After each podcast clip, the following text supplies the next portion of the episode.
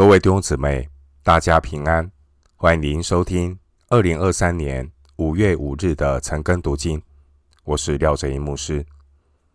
今天经文查考的内容是《撒母耳记下》十四章十二到二十四节。《撒母耳记下》十四章十二到二十四节内容是大卫答应约押，让押沙龙回耶路撒冷。首先，我们来看《撒母耳记下》十四章十二到十七节。妇人说：“求佛主我王容婢女再说一句话。”王说：“你说吧。”妇人说：“王为何也起意要害神的民呢？王不使那逃亡的人回来，王的这话就是自证己错了。我们。”都是必死的，如同水泼在地上，不能收回。神并不夺取人的性命，乃设法使逃亡的人不致成为赶出回不来的。我来将这话告诉我主我王，是因百姓使我惧怕。卑女想，不如将这话告诉王，或者王成就卑女所求的。人要将我和我儿子从神的地业上一同除灭，王必应允救我脱离他的手。婢女又想，我主我王的话必安慰我，因为我主我王能辨别是非，如同神的使者一样。愿耶和华你的神与你同在。约押安排一位妇人。去和大卫请愿，透过一个杜撰的故事来说服大卫接受杀害暗嫩的押沙龙回来。妇人的计谋是以其人之道还治其人之身。换句话说，如果大卫能赦免妇人的儿子，为什么不能够赦免押沙龙呢？但是。富人这个逻辑是牵强附会，因为富人举的例子是过失杀人，而押沙龙他是故意杀人，按照律法会有完全不同的判决。民数记三十五章十六到三十二节，这位口齿伶俐的妇人，透过移花接木的诡辩。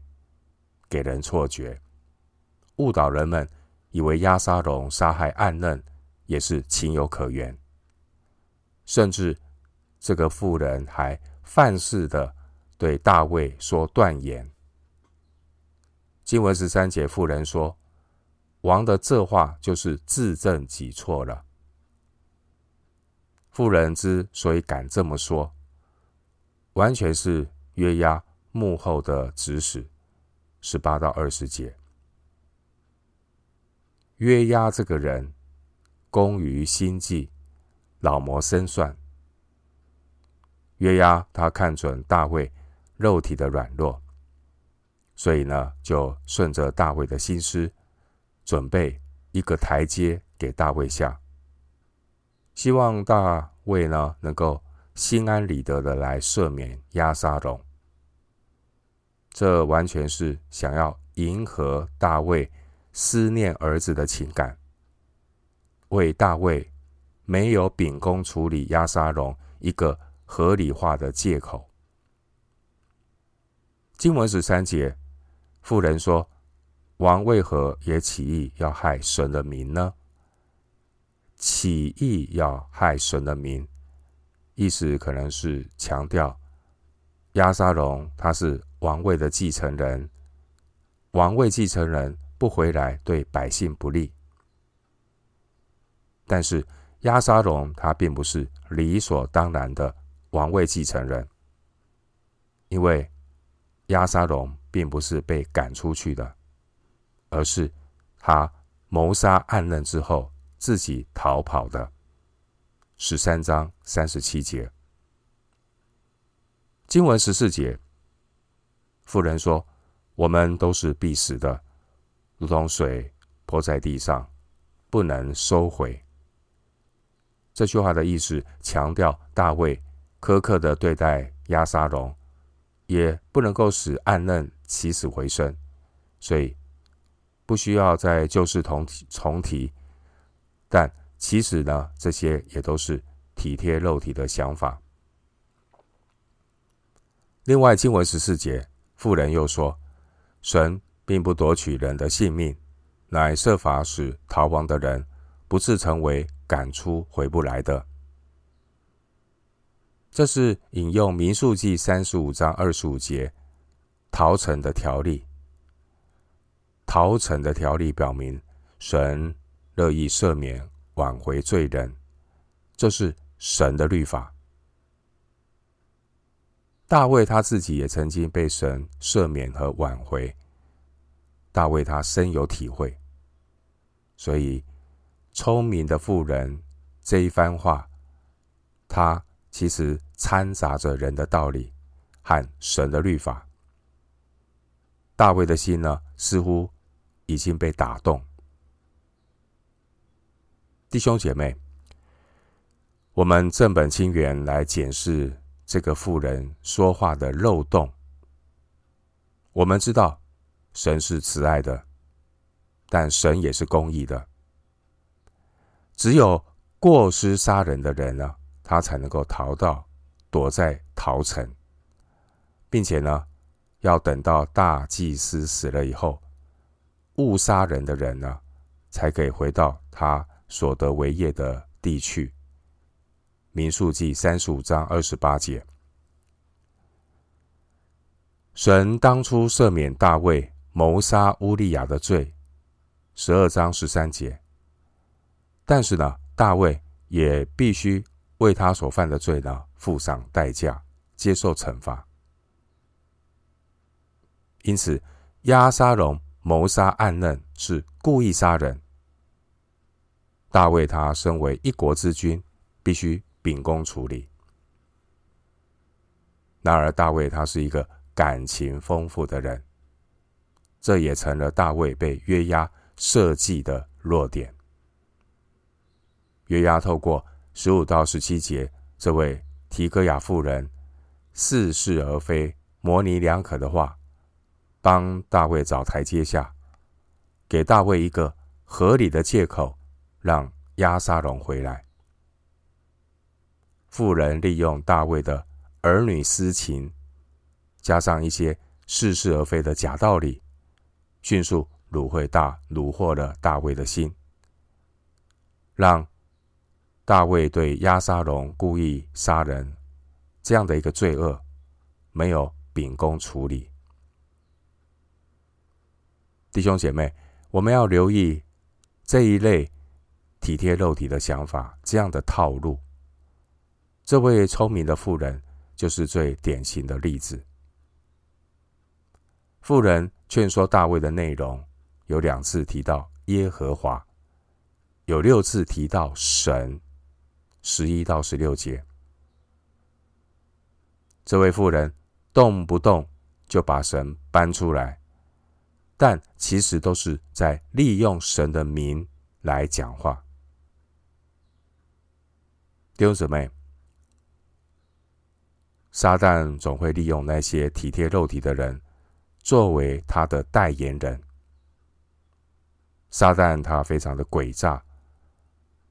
如果撒旦要引诱的人是体贴肉体的人、属肉体的人，撒旦呢，他就会高举马门的名来引诱他犯犯罪。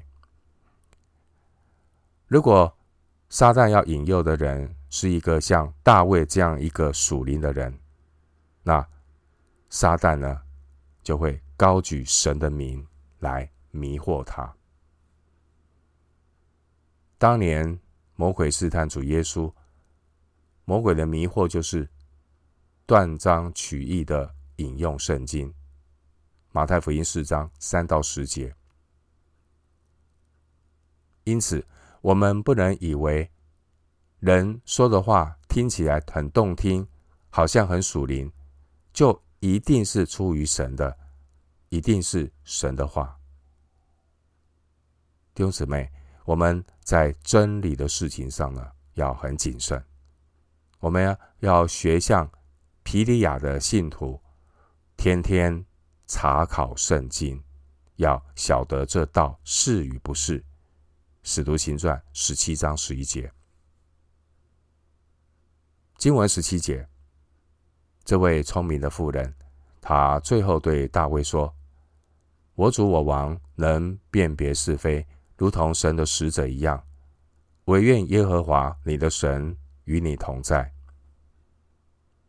这个妇人非常懂得奉承阿谀，妇人也知道利用一些属灵的口头禅，成功的来完成约押托付他。劝诱大卫的任务，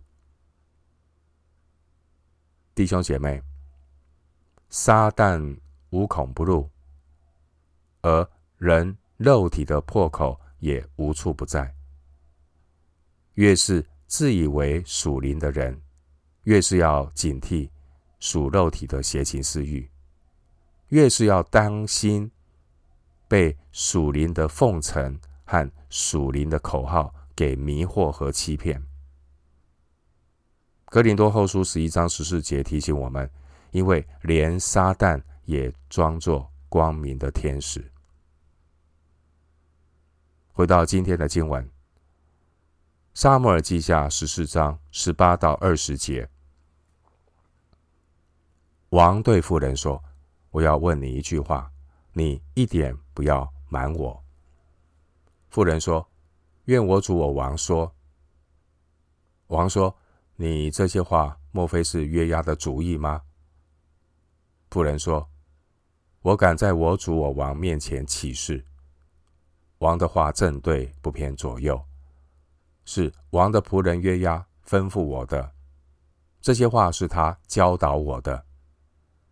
王的仆人约押如此行，我要挽回这些事。”我主的智慧却如神使者的智慧，能知世上一切事。经文十八到二十节，大卫看出妇人说话背后有高人指点，就反问妇人是否受了约押的指示。我们看一下这位妇人，她是提哥雅的妇人。在撒母耳记下十四章第二节呢，形容这位妇人，她是一个聪明的妇人。我们比较撒母耳记上二十五章第三节，另一个妇人名叫亚比该。亚比该这位妇人，她也是一位聪明的妇人。然而不同的是，亚比该的聪明是阻止。大卫犯罪，而提哥亚妇人的聪明是要引诱大卫犯罪。大卫表面上呢是听了两个女人的劝告，但实际上是听了自己里面的声音。当他听亚比该的时候，是圣灵在里面作王，所以他能够立刻的苏醒过来。没有一步错，步步错。撒母耳记上二十五章三十二节。但是大卫在听提哥亚妇人的时候呢，是肉体在大卫里面发动，所以二十节，大卫虽然有智慧猜出约押的计谋，但却没有智慧脱离肉体的捆绑。新约圣经罗马书。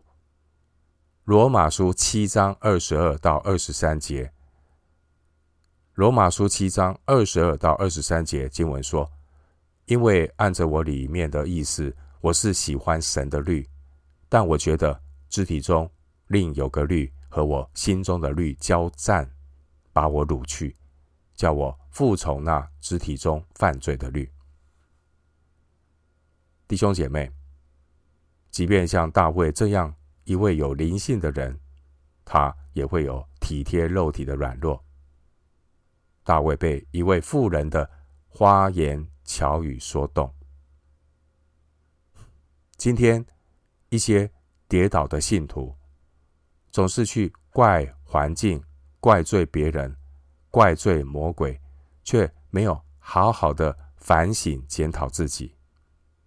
而人天然的罪性，就是体贴肉体的倾向，以自我为中心。基督徒不要忽略圣灵的引导，基督徒要每天与神同行，凡事寻求神的带领。人的破口往往是自己灵里没有警醒，就很容易被人的话语所煽动。因为魔鬼的道理非常迎合人肉体的思想，只要我喜欢，有什么不可以？体贴肉体的思想总喜欢走捷径，体贴肉体的思想不肯舍己背十字架跟从主。体贴肉体的思想，很容易被成功神学吸引。人如果是以自我为中心，就很容易走上体贴肉体的死胡同。回到今天的经文，《撒母耳记下》十四章二十一到二十四节，王对约押说：“我应允你这事，你可以去把那少年人。”押沙龙带回来，约押就面伏于地叩拜，祝谢于王，又说：“王既应允仆人所求的，仆人今日知道，在我主我王眼前蒙恩了。”于是约押起身往基述去，将押沙龙带回耶路撒冷。王说：“使他回自己家里去，不要见我的面。”押沙龙就回自己家里去，没有见王的面。经文二十一到二十二节，大卫揭穿了约押的计谋，但大卫仍然答应约押，让押沙龙回来。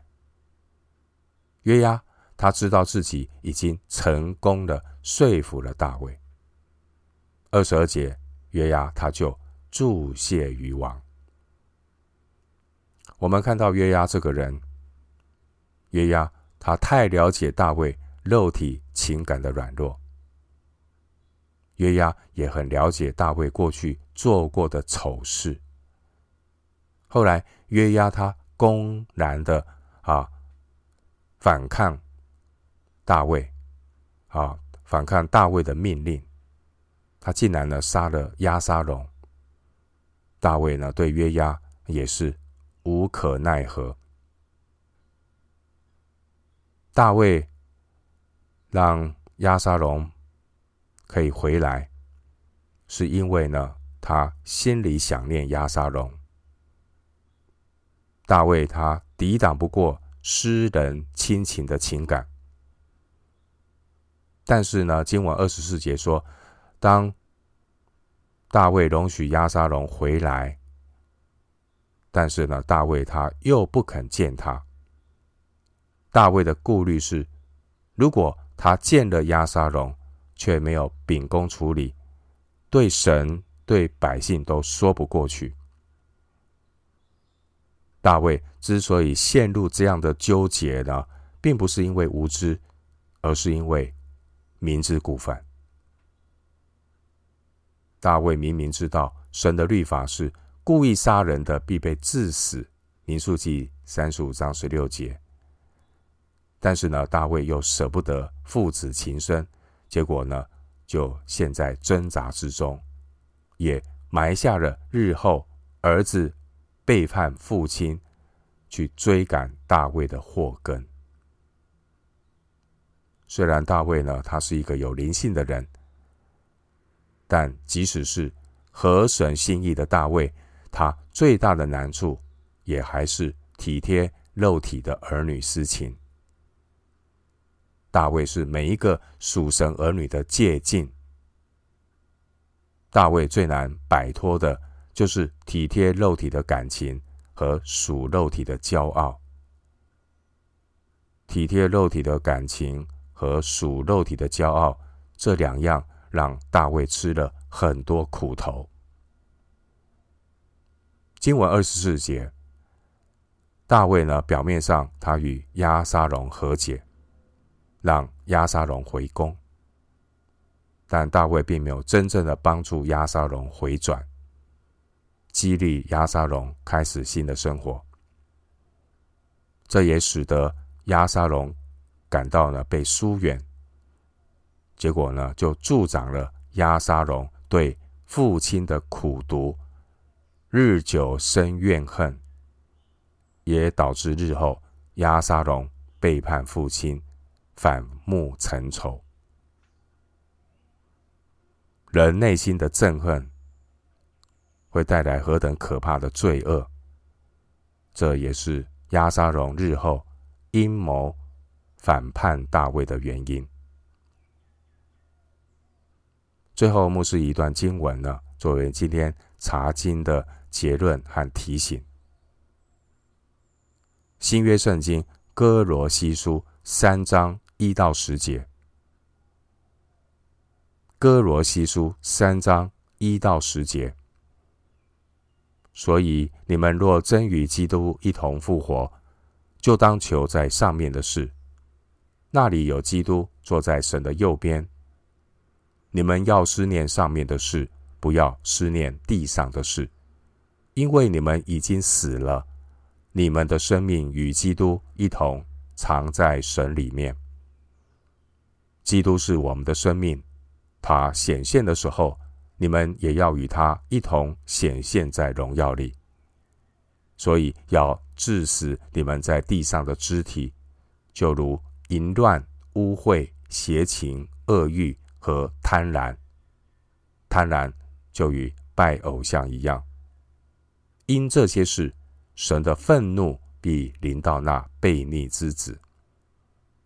当你们在这些事中活着的时候，也曾这样行过，但现在你们要弃绝这一切的事，以及恼恨、愤怒、恶毒、毁谤，并口中污秽的言语。不要彼此说谎，因你们已经脱去旧人和旧人的行为，穿上了新人。这新人在知识上渐渐更新，正如照他主的形象。歌罗西书三章一到十节，牧师祝福弟兄姐妹。一日之计在于晨，每早晨思念上面的事，生命更新，讨神的喜悦。我们今天经文查考就进行到这里，愿主的恩惠平安与你同在。